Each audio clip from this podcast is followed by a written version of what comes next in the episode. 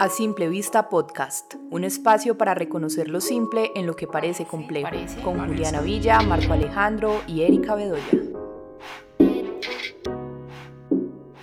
En el episodio de hoy continuaremos abordando el tema del miedo desde una línea muy específica que tiene que ver con el abuso sexual infantil, pero que también deriva en abuso de poder, la posición del adulto que ha sido abusado cuando niño o niña y los miedos de los padres o cuidadores a transitar en el tema de la sexualidad infantil. Así que comencemos.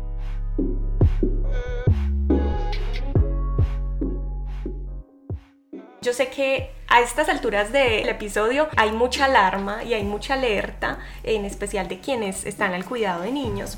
Mm, y yo quiero que hablemos un poquito de si siempre hay traumas en los abusos, que conectemos un poco con, con qué pasa entonces con la persona abusada, ¿no? En un abuso sexual siempre hay como una marca, una, huella, Siempre. Lo que pasa es que hay una profundidad distinta claro, en cada, una de esas situaciones por cómo se procesa después, por el, como la, forma del abuso, la frecuencia del abuso, quién fue el abusador. Todo esto se empieza a relacionar con esas marcas que va dejando el abuso. Claro. Hay que ocurre y que creo que, es pertinente mencionar y es ante un abuso o una situación que despierte un trauma, y creo que en gran parte de la humanidad van a haber traumas, ¿cierto? Como lo decía Erika, el, abuso sexual o, este tipo de, situaciones despiertan las personas. De acuerdo a su sistema familiar, de acuerdo a su entorno, va, a generar como una gama de colores, ¿no? Nosotros estamos acostumbrados a observar el negro y el blanco. Entonces, por ejemplo, una situación pesada, de, mucho impacto, puede generar en una mujer, ejemplo, una ansiedad, una depresión, ¿sí? un trastorno psicológico, ¿no? un trastorno psiquiátrico. Pero eso no quiere decir que en otra mujer que haya asumido una situación similar se despierte una ansiedad o una depresión. Sí, puede despertarse algo totalmente distinto. Y ahí por eso el ojo, el ojo clínico, el ojo terapéutico, y el ojo terapéutico no solamente los tenemos los psicólogos, los docentes también sí que a veces tienen un muy buen ojo terapéutico. Ahí ocurre algo interesante y es las formas en las cuales o los múltiples caminos que hay después de un trauma, ¿sí?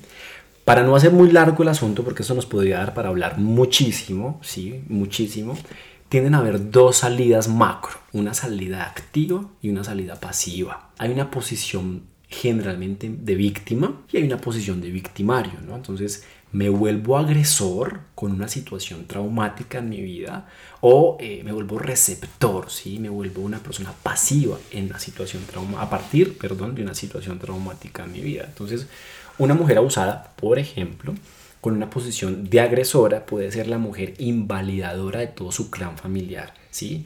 Eh, quédate callada, tú no sientes, no digas nada, yo pasé por más cosas que usted, aquí estoy, vea cómo me ha ido en la vida, a mí también me violaron, a mí también, yo pasé por eso y, y, aquí estoy, pero la persona no sabe lo invalidadora, ¿cierto? Lo agresora que está haciendo en ese momento porque está minimizando, está literal pisoteando lo que la niña, el niño, el joven la persona adulta está mencionando, está diciendo, ¿sí? Esto en un rol podría ser como uno de los más sencillos, pero hay formas agresoras incluso más graves, como el mismo eh, violador. Ser el mismo agresor, volverse el agresor después de haber sido agredido. Y de hecho eso me pasó a mí. ¿Cómo les parece que, claro, pues esto yo no lo había hecho consciente?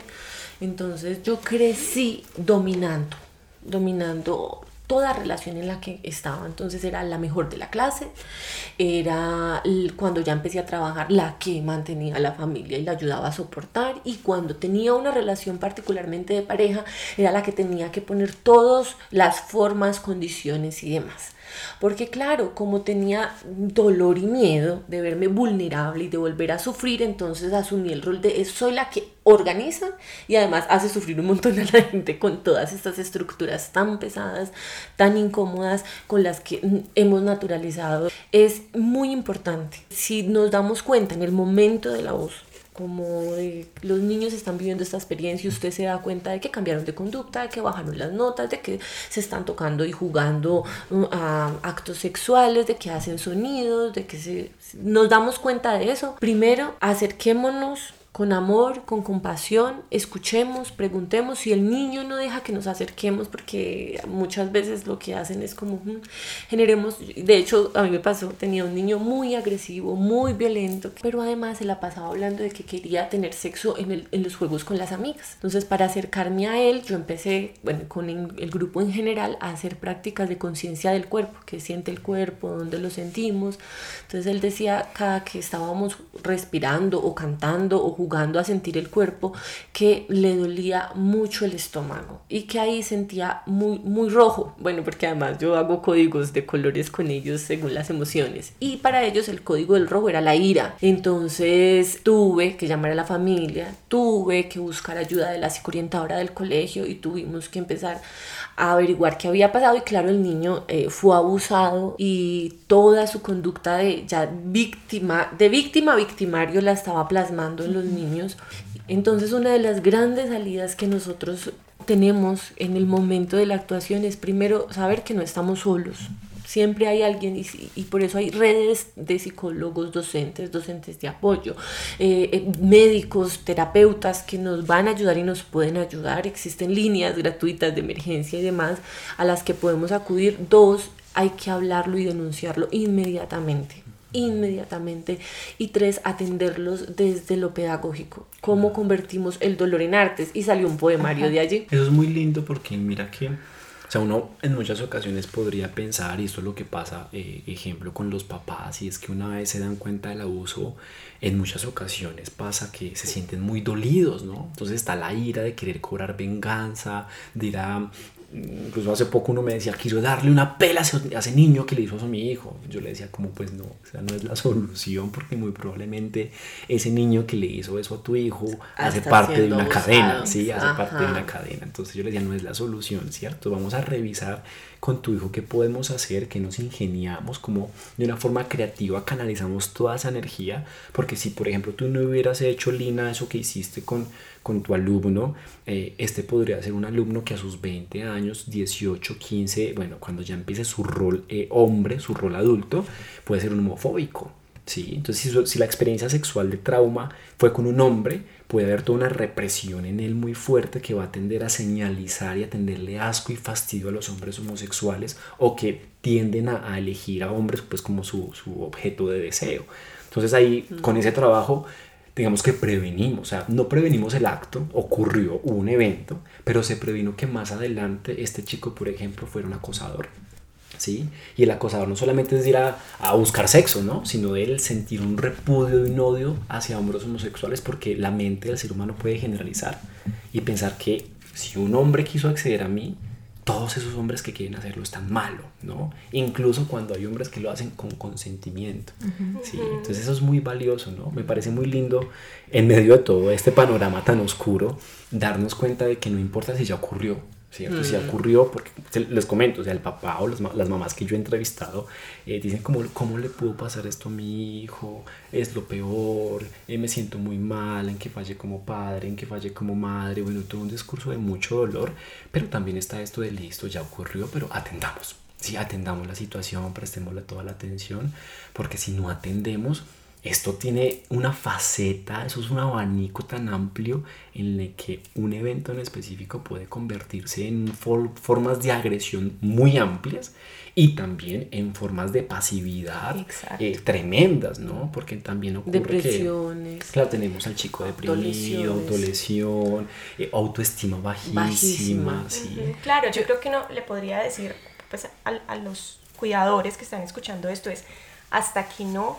hablen y no trabajen en situaciones de abuso propias o de sus hijos, el patrón no se va a romper. Eso es muy importante y escuchando ahorita todo lo que hablaba Lina, me recuerda también una experiencia personal de mi infancia donde también fui víctima de un abuso. Y recuerdo que mi familia tomó como todo el tema de represalias contra el abusador. Entonces, ay, hay que buscarlo, ¿cómo le va a hacer esto a mi hija? Pero yo me sentí totalmente desprotegida. Y lo que hablábamos ahorita, de que si generalmente deja traumas, no necesariamente un trauma, pero sí deja una huella que a lo largo de la vida va a interferir en tu desarrollo, en tus relaciones, en sí, en cómo te relacionas con las otras personas. Entonces ahorita como escuchando todo eso y conectándolo, porque yo vine a ser consciente de este episodio ya muy grande, porque también lo normalicé porque no fue un abuso, pues una violación con penetración ni nada de esto, pero fue un abuso. El mío tampoco fue solamente tocar, pero tocar los genitales hace parte del abuso sexual. Totalmente, entonces es por eso muy importante que tengan claro realmente qué es el abuso y cómo eso a lo largo de tu vida, si tú no lo resuelves, si no lo haces consciente, si no haces un proceso, te va a interferir de alguna manera en tus relaciones, en tu vida, en tu autoestima, en muchos aspectos. No, y, en, tu salud mental en general. Sí, en tu estabilidad.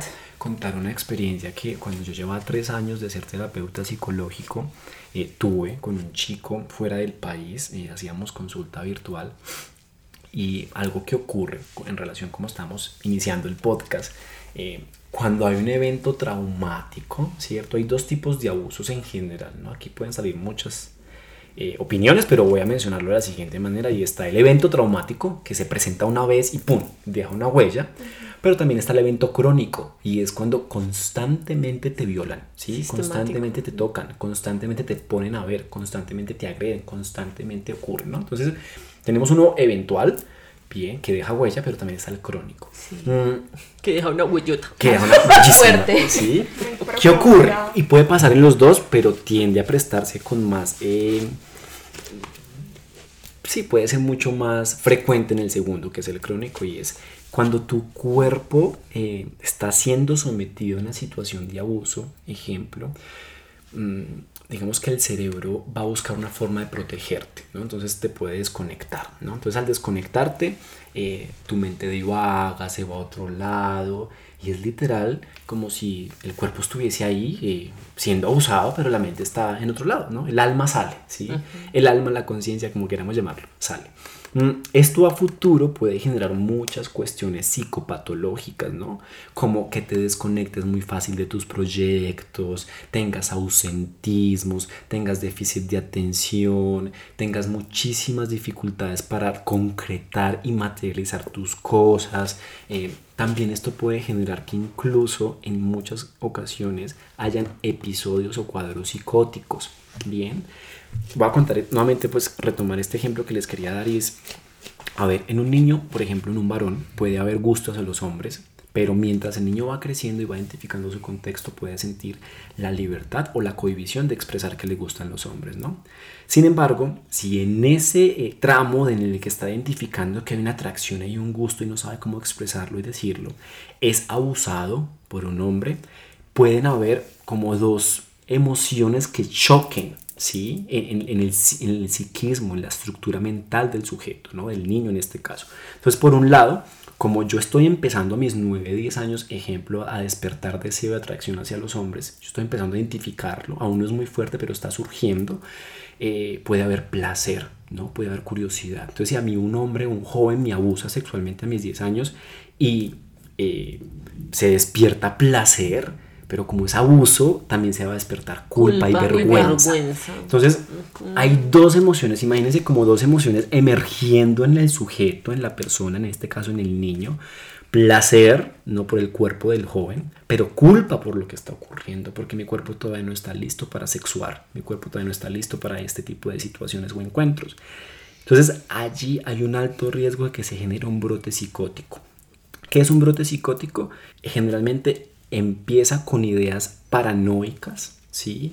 con ideas, pensamientos desfasados de la realidad, donde yo empiezo a desconectarme del aquí y del ahora. Entonces lo que pasaba con este chico es que como despertó placer hacia, lo, hacia el evento, pero despertó culpa, a medida de 3, 4, 5 años empezó a sentir que voces le decían que eh, oral, ¿sí? O sea, literal, las palabras que se expresaban en él eran chupapenes, eh, busca hombres. Entonces él lo que sentía es, hay algo que se metió en mi mente y me está diciendo que despierte deseo hacia los hombres.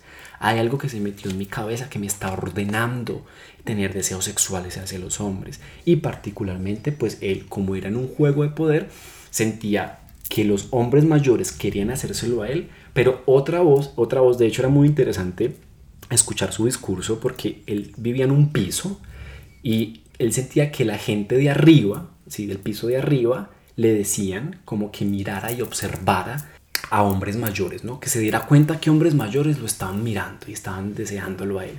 Y el piso de abajo le decía a él que mirara niños, ¿sí? Y que sintiera y que se imaginara cosas con niños. Entonces, el tema fue, fue muy pesado, despertó. ¿eh? Y todo esto se despierta, digamos que está el abuso sexual en, a sus 10, 9 años, pero el brote psicótico se activa a sus 14 después de una golpiza que le da un amigo. ¿sí? Entonces se repite el abuso. Y como se repite el abuso, el primero fue un abuso sexual, este otro abuso es un abuso violento, físico, de, físico ¿cierto? Pero como se repite el abuso, la psique, su mente, su cerebro, su alma ya no da aguante, ya, ya no tiene cómo soportarlo y ahí es cuando ahí, literal se quiebra, ¿sí? literalmente se quiebra y empieza a tener este tipo de situaciones pues como tan, tan complejas, ¿no? Entonces, pues quiero contar como este ejemplo porque pues de aquí en muchas ocasiones deriva que una persona sufra de psicosis, de despersonalización, incluso lo que popularmente llamamos como la persona torpe, desatenta, distraída, también es un síntoma, ¿no? Es una de las maneras en las cuales su mente trató como desconectarse ante tanto dolor, ante tanto estrés. Ay, ahí como retomo lo que decía Juliana a propósito de la comprensión y la compasión. Sí, todo lo que de hecho el miedo está porque desconocemos cuando nos acercamos a conocer todas las partes, porque pues yo en mi misma terapia en la que me estaba dando cuenta si esto me pasó a mí y ahora le está pasando a mis niños. Y en la medida en que iba poniéndome en contacto con eso buscaba literatura, leímos Los agujeros negros de Yolanda Reyes, que es esto que se oculta, no se dice, porque es como un agujero negro y nadie habla del dolor y el sufrimiento, entonces los niños eran como, ¡Ah! sí, entonces nos, nos dimos voces al cuerpo, desde la literatura y desde diferentes formas, también me permitió dar voz y entender cómo esas otras cosas que yo no había visto y ampliar lo que decía Juliana como mis formas de relacionarme y entender que es necesario ver que todos los que han sido victimarios fueron víctimas y que hay que mirarlos con la misma compasión con la que estamos viendo esta cruda realidad de dolor. Pues de hecho, eh, esa era una de las preguntas que teníamos presentes y es quiénes abusan de las niñas y los niños. Porque es importante saber esto, que ya lo hemos hablado bastante, pero es eh, el abusador, es una persona que ha sido abusada, que tiene un dolor en su corazón que no pudo ser procesado de la manera adecuada. Y cuando comprendemos esto, yo no estoy diciendo entonces que voy a abrazo a mi abusador o al abusador de mi hijo, pero sí genero una cuestión distinta incluso de cómo responder ante un abuso, ¿cierto? Hasta qué punto voy a llegar comprendiendo como toda, toda, todo lo que pasa en el abusador. Y lo hemos visto mucho con la coyuntura del, coyuntura del país porque es que estamos hablando del ESMAD, estamos hablando de la policía, de todo, todo este proceso, pues como todo este abuso que hay, este abuso policial ¿Y quiénes son estas personas? Muchos de los que escuchan este podcast saben que es que es una institución abusadora. Exacto. Mira que este fin de semana que estábamos en clase, eh, una de las psicólogas de la policía me decía exactamente lo mismo. Es quiénes son ellos, sino las personas que tienen que cumplir normas, que son maltratados, que tienen un sistema estructurado fuertísimo en el que literal usted obedece o le dan duro.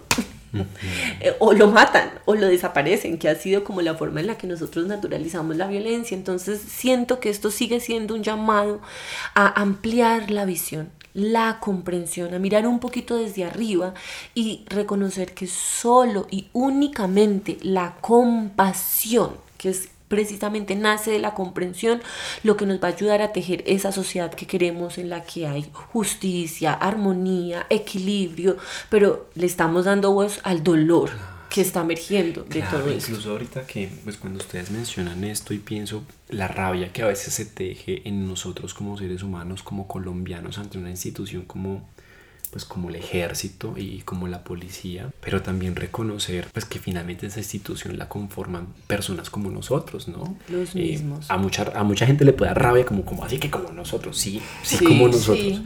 porque porque también han sufrido, porque de alguna u otra manera también es eh, yo no sé, hace poco creo que estaba haciendo como zapping en, en Instagram y alguien posteaba en Instagram como ah, esos tombos que no tuvieron otra oportunidad de estudiar y entonces les tocó ir a la policía. Entonces llega otra chica y dice, a mí pues yo tampoco pude ir a estudiar y tengo que trabajar, ¿no? En- En muchos siempre está la elección, ¿no? Como esa elección del cómo yo he decidido brindar o, o hacer parte o, fortalecer mi proceso. Y es la elección que finalmente ese tipo de seres humanos hacen, dadas las condiciones en las que tienen. Yo a veces veo estos videos y digo, cuando un tipo de, del SMAC, por ejemplo, golpea y coge a puños a alguien y abusa de su fuerza y su poder, yo no quiero ni imaginarme la infancia que tuvo. O sea, no quiero imaginármela. A mí se me activa la compasión, ¿no? Yo creo que también de todo el proceso que he tenido con, pues, con mis pacientes, ¿no? Yo he atendido sicarios, he atendido narcotraficantes y uno, me, me he encontrado con muchos tipos de clientes. Y yo creo que uno de los roles del terapeuta es no el juicio. O sea, usted va a atender y, y de alguna manera, si se siente en la capacidad y con el corazón de atenderlo, bríndele ese espacio a esa persona. Y detrás de eso hay tanto dolor, hay tanto sufrimiento, hay tanta rabia que, que uno Alejo, y eso es lo eso. primero que tenemos que hacer ante el abuso. Mirar con ojos de compasión. Entender que hay sufrimiento de muchas partes, por muchas, y buscar entonces el soporte de todo, esta, de todo el despliegue de posibilidades. Sí, no, y tener muy presente que si yo tengo la oportunidad de ir a terapia, yo tengo la oportunidad de, saber leer, sí, tengo la oportunidad de tener una buena comprensión lectora, porque incluso a veces eh, veía, por ejemplo, en Instagram como esa gente que ni lee, esa gente ni siquiera a veces tiene la capacidad de la, no, no, no tiene una capacidad, una comprensión lectora como la que tal vez un universitario o un estudiante de pregrado en general tiene, sí. Entonces digo, bueno, usted que tiene las herramientas para, para tener como sublimar, ¿no? Como Canalizar. cómo canalizar ese dolor que, que usted vivió o que sintió. E incluso mucha gente a veces dice, yo no pasé por nada duro. Yo todo lo que viví en mi vida fue muy, muy bonito. Ojo, ojo, porque ahí también puede haber una gran despersonalización. Muchas veces nos negamos a ver, ¿no? Y por eso explicábamos tanto eso al principio. Es, en este momento yo siento que estamos viviendo en, una, en un momento de integración de todo lo oscuro que nos, es, que, que nos está manifestando la sociedad, pero que también se está manifestando en nosotros. Los deseos reprimidos, las pulsiones, las emociones de dolor, ira y angustia, podemos decir que es una metáfora de la oscuridad. Ante esta claridad queda el espacio, la comprensión, la compasión. Entonces, lo primero, conoz- reconozcamos que están sucediendo cosas importantes que nos están invitando al equilibrio, a, a sostener ambas partes que existen en nosotros, el dolor, pero también la alegría, el odio, pero también la esperanza y el amor de que podemos hacerlo mejor y distinto que en ese momento están emergiendo, que hacen parte también de víctima, victimario, abuso, abusador, todos en el fondo de nuestro corazón somos eso. Y darle voz a eso, reconocerlo y elegir dónde queremos estar, porque también eso es lo bello de la vida, podemos elegir, pero si lo elegimos desde la conciencia sería una resignificación y podríamos convertir el dolor en arte, en producciones artísticas, en lo que está pasando, están pintando, y esto decía Diana Uribe en estos días en una entrevista que ella nunca había visto tanto dolor convertido en expresiones artísticas y que le emocionaba muchísimo. Con el abuso ocurre igual.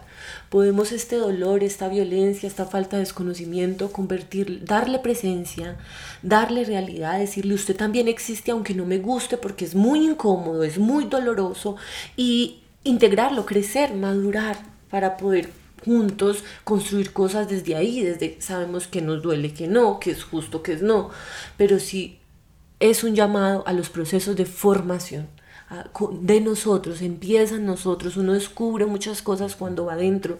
De hecho, yo pude apoyar a mis niños que son de escuelas públicas de estrato 0, 1, 2, cuando empecé a ir adentro de mí a ver mi dolor y conecté con el dolor de ellos y de ahí ellos mm, me regalaron muchas cosas bellas que se convirtieron en arte, comprensión, reconocimiento, amigos en el mundo. Sí, no, y también es muy bonito ahí reconocer, por ejemplo, que si tú eres una persona que fue abusada y eliges la docencia, eliges la psicoterapia, pero no decides verlo, no decides trabajar eso, te vas a encontrar todo el tiempo con, pacientes casos, sí. abusados Que y te te vas a muestren, encontrar Claro.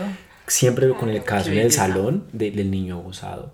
Hasta que lo trabajes, ¿sí? Hasta que lo trabajes, hasta que... Ofrecerle presencia. Exacto, hasta que tú le ofrezcas ese espacio, esa contención, porque bueno, eso ya después para tal vez otro podcast, el, el tiempo lineal como lo concebemos no existe, ¿sí? Y en el inconsciente, en la mente, en- en- ahí dentro del ser humano hay un círculo constante donde todo, pasado, presente y futuro converge, ¿sí? Y por eso las experiencias no, no, del pasado no simplemente es como pasado pisado.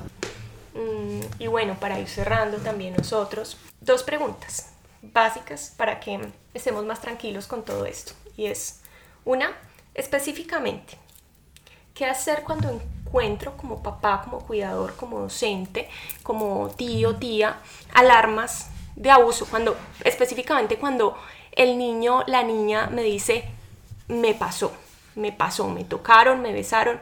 Y es importante, uno, siempre creerles. Siempre, siempre creerles. Ay, es que luego el niño dijo que no, y eso pasa mucho en las instituciones educativas cuando denuncian, pero no es que no haya sido verdad, sino que el niño se asusta. Entonces hay que creerles a los niños. En el momento en el que el niño les esté contando esto, es importante escuchar, solo escuchar, no hacerle preguntas, no negarlo, no ponerse. Sí, a uno como adulto, por dentro se le va a mover todo. Va a querer llorar o acabar con todo, pero como adultos vamos a escuchar. Con todo movilizado adentro, sí, pero vamos a ser fuertes por ese niño que se está atreviendo a contar una situación como esta. Cuando lo escuchemos, le vamos a agradecer por Confianza. haber contado, por la confianza y vamos a asegurarle que lo vamos a proteger Que va a estar bien. Que va a estar bien y que lo que pasó estuvo mal, pero que lo vamos a cuidar. Sí.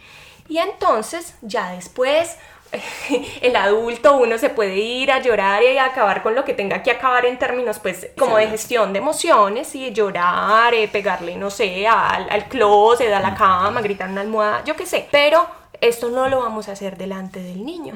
Después ya vamos a buscar uno, pues, una ayuda terapéutica Es para la familia, para el adulto que escucha esto, para el niño o la niña. En ese momento sí que es importante trabajar directamente con el niño en, en los procesos terapéuticos. Mm, y Lina en algún momento de este episodio decía denunciar. Y eso es muy importante que lo hagamos, pero que no pensemos que eso va, que la denuncia va a solucionar todo, porque sabemos el grado de impunidad que tienen las denuncias de abuso sexual en el país. Claro. En Entonces, el mundo. en el mundo entero, en el mundo y más y más con los niños que porque se necesitan pruebas y entonces si no hay pruebas, ¿cómo hacemos? Y entonces aquí es importante que sepamos que es un recurso y que ojalá lo hiciéramos todos, pero que no todos uno están dispuestos y otro pues muchas veces no se no se logra nada a nivel legal, es decir, nuestro primer recurso tiene que ser la, nuestra propia gestión emocional para poder ayudar al niño y contener todo eso que surge en ese momento. Yo quiero hacer un paréntesis en relación a eso y es, hay que guardar silencio, ¿cierto? E ir evaluando mentalmente qué paso a seguir voy a hacer, ¿no? Para poder brindarle al niño esa seguridad. Sin embargo, bueno, esto ya corresponde ya a un proceso de autoevaluación en cada familia y en cada ser humano y es lo siguiente. Cuando las familias están constantemente sumergidas en mentiras, ¿sí? Cuando constantemente mi papá dice mentiras, cuando constantemente mi mamá dice mentiras, cuando constantemente hay manipulación por parte de la madre hacia el padre o viceversa, son rasgos que pueden estar en el niño o la niña, ¿sí? Y eso también ocurre, y ocurre Es natural, mucho, mucho. ¿sí?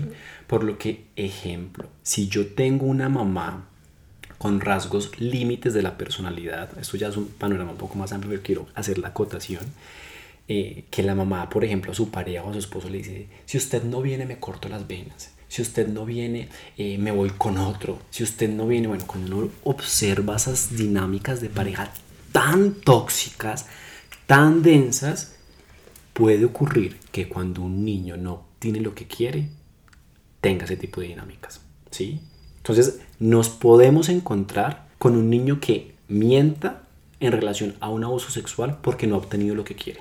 ¿Qué pasa? Que esto sí requiere de la aldea, como decía Lina y que el docente aprenda a observar muy bien el comportamiento del niño, que la, la, comunidad educativa observe la dinámica familiar y eso lo logran las instituciones educativas, logran darse cuenta del papá que va a las reuniones, cómo se comporta el papá y la mamá que van a reuniones, toda esa dinámica es muy interesante observarla y estar alerta. Hay que estar alertas a esa dinámica, pero no es decir entonces el niño va y le cuenta a su profesora, a su profesor del abuso, ah, no, es que en la familia de ese niño han sido muy mentirosos, entonces no hay que creerle, sino, ok, le creo en Sin embargo, hay que hacer la observación. Ojo, cuando está el indicio. Hay que hablar de la mamá y el papá que tienen una dinámica tóxica de pareja o que tienden a manipular y a decirse muchas mentiras hacer esa autoevaluación es muy complejo para un padre y una madre que diga mentiras, un papá que tenga mm. mil infidelidades por año, una mamá que manipule, una mamá que exagere las cuentas de la casa y le diga al marido que, que se gastó tanto, pues va a ser muy difícil que diga, ay, mi hija puede estar diciendo mentiras porque yo soy mentirosa. No, o sea, simplemente quiero dejarlo en la mesa porque hace parte del panorama, pero como lo decía Erika, en primera instancia al niño siempre hay que creerle. Siempre. De hecho, estamos a un llamado de atención, de presencia, de observación de todo lo que está pasando. Todo lo que hemos hablado nos invita a estemos muy atentos, soportémonos desde todas las visiones, creamos desde el principio de la confianza, Creamos en todo lo que está ocurriendo, atendámoslo, brindémosle espacio, escucha, atención, busquemos ayuda. Es muy necesario en todos los momentos de crisis, tanto del abuso como en lo que está pasando socialmente, dejarnos ayudar y decir necesitamos que nos ayuden porque no nos han enseñado a mover todo lo que está pasando en mi corazón, en mis emociones, en mis sensaciones, que mucha gente sí desde diferentes alternativas lo podemos acompañar. Y lo último y muy importante, es decir que juntos podemos sanar, juntos. Y finalmente, bueno, cerremos con esta pregunta. La idea es que nos respondamos todos, uno por la experiencia que también vivimos en nuestras infancias y por lo que hemos trabajado. Y es, ¿qué hacer como adulto si en la infancia fui abusado y nunca lo hablé o nunca se reparó el daño? Tengo una postura como terapeuta, como ser humano, como hombre. Ah, miren, a mí, a mí el concepto de sanación no me gusta mucho para los procesos mentales y emocionales. Yo como adulto siento que la palabra más bonita es integración y resignificación, porque yo sano lo herido, ¿sí? yo sano lo, lo que veo o visualizo como que está ahí generándome un dolor muy intenso, entonces hay que curarlo, hay que sanarlo, son conceptos muy médicos, muy de la salud física. Mientras que la resignificación es, es darle esa oportunidad de darme cuenta yo cómo saco un fruto, cómo, cómo saco una experiencia linda, positiva de esa herida, y de ese evento, de ese dolor que tuve.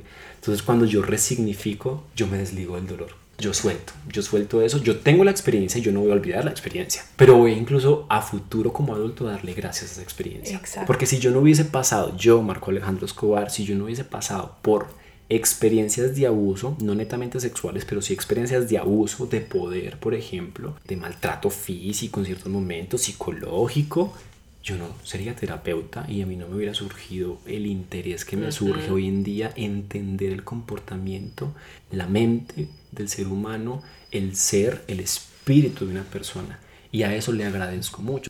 De esto en mí ha brotado una intensa necesidad o una sed de pues primero de estudiar psicología, después de entender el cuerpo, de saber un poco más de yoga, de entender corrientes alquímicas, místicas, de irme en lo más profundo, ¿no? De entender el arte, la musicoterapia, todo, todo este mundo que apunte a, que la gente se abrace. Totalmente. Personalmente, eh, pues que yo fui muy consciente ya a mi edad adulta de, de una situación de abuso Pienso que lo principal es no minimizarlo y no pensar que porque ya estoy adulta y ya pasó, esto no generó ningún daño. Entonces, personalmente es eso, es entenderlo, resignificarlo y ver el porqué muchos de mis comportamientos, de mi actuar, de mis relaciones ¿Y qué hace eso? Pues eso ayuda a que yo no juzgue mis acciones, a que yo no me juzgue a mí misma, a que yo pueda entender de dónde viene todo eso y eso aliviana muchísimo y quita muchas culpas de encima. Juli, de acuerdo contigo, yo exactamente lo mismo, como primero darle voz al dolor escondido.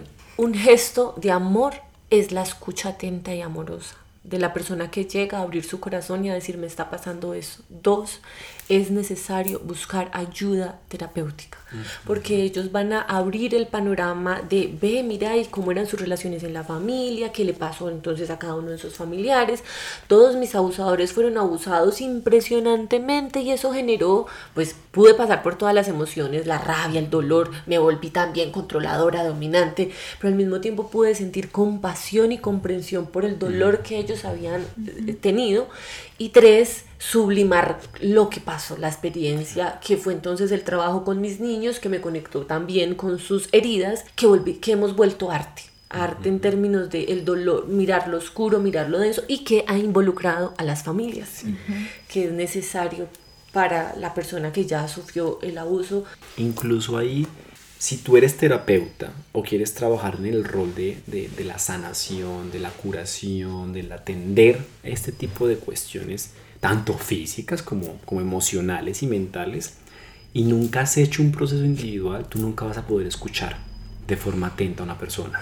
O sea, si yo soy terapeuta, ejemplo psicológico, y tengo un evento de abuso, un trauma no resuelto, que no he revisado, que no me he aproximado a él, yo nunca voy a poder ofrecer un, una escucha activa. O sea, yo nunca voy a poder realmente escuchar al otro que es eh, la voz del pueblo en este momento. Escúchenos, escuchen el dolor que tenemos, el sufrimiento. Es como el, el, primer acercamiento a un proceso de integración muy importante. Totalmente. Bueno, yo estoy de acuerdo con lo que han dicho todos. Tengo como tres puntos importantes eh, de, de, esta última pregunta que estamos discutiendo y es uno, un adulto que, que no ha procesado, que no ha trabajado, que no ha hablado de ese abuso que tuvo en la infancia, es hay que hablarlo.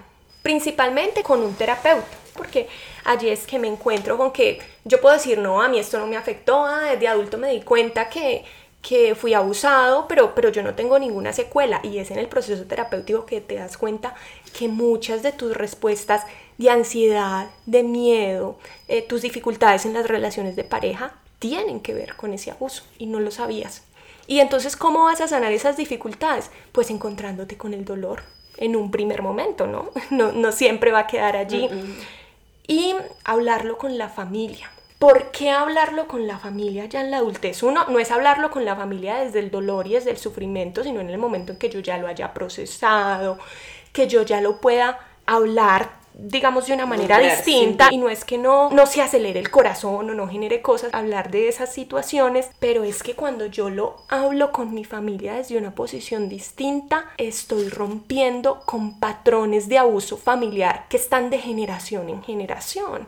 El tío abusivo, el papá abusivo, el abuelo abusivo y si yo no lo hablo con la familia, esto puede seguirle pasando a mis hijos, a mis sobrinos, a mis primos. Entonces eso para mí es muy importante y volver el dolor y esa experiencia creacionar. Y no es desconocer, entonces yo hago un proceso para desconocer que fui abusado. No, es yo sé que fui abusado, yo sé qué secuelas dejó esto, yo sé cuál es mi sombra incluso y desde ahí canalizo y empiezo a trabajar en procesos creativos sin desconocer que ese abuso hizo parte de mi vida y hace parte de mi historia y de mi historia familiar. Claro, claro, porque ahí importante, si tú fuiste abusada o abusado, incluso siendo una persona en el ámbito de la ayuda, del servicio al otro, en ti a veces pueden haber imágenes de tú abusando a otra persona, ¿sí? Pueden haber imágenes de eh, imágenes sexuales con niños, pueden haber imágenes grotescas con, con mujeres, con hombres. Eso hace parte de la naturaleza del ser humano y es mucho más sano cuando tú dices, ok, tuve este pensamiento, lo acepto, sin embargo, pues esto no, no va a ocurrir en el mundo real, pero válido que en mi cabeza pasan muchas cosas. Haz un comentario como viejo, la, la cabeza de uno sí es muy, no sé, en Colombia decimos mucho la palabra visaje. Entonces, como, ¿a qué visaje la mente de uno? Cuando tú haces eso es como, ok, sí, eso está, Bien, pero cuando tú tienes esta tendencia del, ay, Dios, no, yo cómo voy a pensar esto, qué horror, no, qué me está pasando, hay algo que estás diciéndole dentro tuyo, porque ese pensamiento viene de tu cabeza, o sea, viene de ti, que no está bien. Entonces empieza a haber una parte, un segmento, un fragmento de ti que se empieza a sentir segregado. O por el contrario, son estas personas súper positivas, súper aparentemente tranquilas, amorosas, que todo está bien, como lo escuchábamos en el episodio de los sacerdotes, ¿no? Tantos sacerdotes abusadores que hay. Entonces no estoy diciendo todos los sacerdotes buenos y amables son abusadores, pero sí conocemos que los casos en la Iglesia Católica son por cantidades y entonces cómo estas personas lo que hacen es no encontrarse con su dolor, no encontrarse con su sombra y se vuelven personas con conductas eh, dañinas hacia ellos mismos y hacia otros. Sí, y ahí prestarle mucha atención. Yo creo que es una recomendación que yo le hago mucho, mucho a los pacientes, a los clientes en, en el espacio pues terapéutico y es cuando alguien todo lo manifiesta color rosa, cuando alguien es demasiado positivo, cuando alguien es demasiado carita feliz, desconfíen. Hay algo ahí que incluso en un próximo podcast podemos hablar acerca de las personalidades patológicas así difíciles de identificar. Y esa es la, esa es la ventaja, de modestia aparte, de, de, ser psicólogos y de fundamentarnos como en todas las bases de la estructura y el funcionamiento de la mente del ser humano. Porque cuando tú tienes este discurso de tanto positivismo, tanta alegría, tanta emoción amarilla, hay algo que eventualmente, meses, años, va a explotar. El coach ontológico, el que creó el curso, yo no sé qué. El, el chamán, o sea, como todos estos asuntos, ¿cierto? que, que finalmente resultan siendo abusadores eh, incluso cuando ustedes están conociendo una pareja, ¿no? Y, entonces empiezan a charlar con un chico, una chica al principio, claro, esto es muy chévere, pero lo que pasa también es que finalmente si está muy perfecto, ¿qué tal si exploran un poquito más y dudan, ¿no? Sí, o no es la actitud de desconfianza, la zozobra, ¿no? La hipervigilancia, ¿no? Pero sí es entender, ojo, que todos tenemos un abanico, ¿bien? De, de facetas, de colores, somos somos toda una, una paleta. Claro, es explorar un poquito más, es preguntar o es incluso preguntarse a uno mismo ah. si es que uno está idealizando. la de hecho, Eri, pienso en mí, pienso en mí cuando Erika me conoció y esto me lo dijo hace poquito, ella me decía, ya, ¿por qué es tan feliz? Y claro, eh, es un punto en el que yo estaba ocultando un montón de información, no había querido ver todo el dolor que tenía detrás y eso no quiere decir que también haga parte de mí la felicidad y el amor, pero sí, como esta invitación a abrazar la sombra, a abrazar lo que no se ha visto, a darle voz a lo que no ha sido nombrado, es una invitación que también en estos días a propósito de Erika leí en un libro que se llama Kyoto, Kyoto, de Yasunari Kawabata, que tiene el prólogo de una de mis escritoras favoritas que se llama María José Ferrada y que dice esto. Acostumbrados a la belleza de los espacios y las emociones sombrías por su inusual luminosidad. Entonces es recordar que en el centro de la oscuridad hay una luz inmensa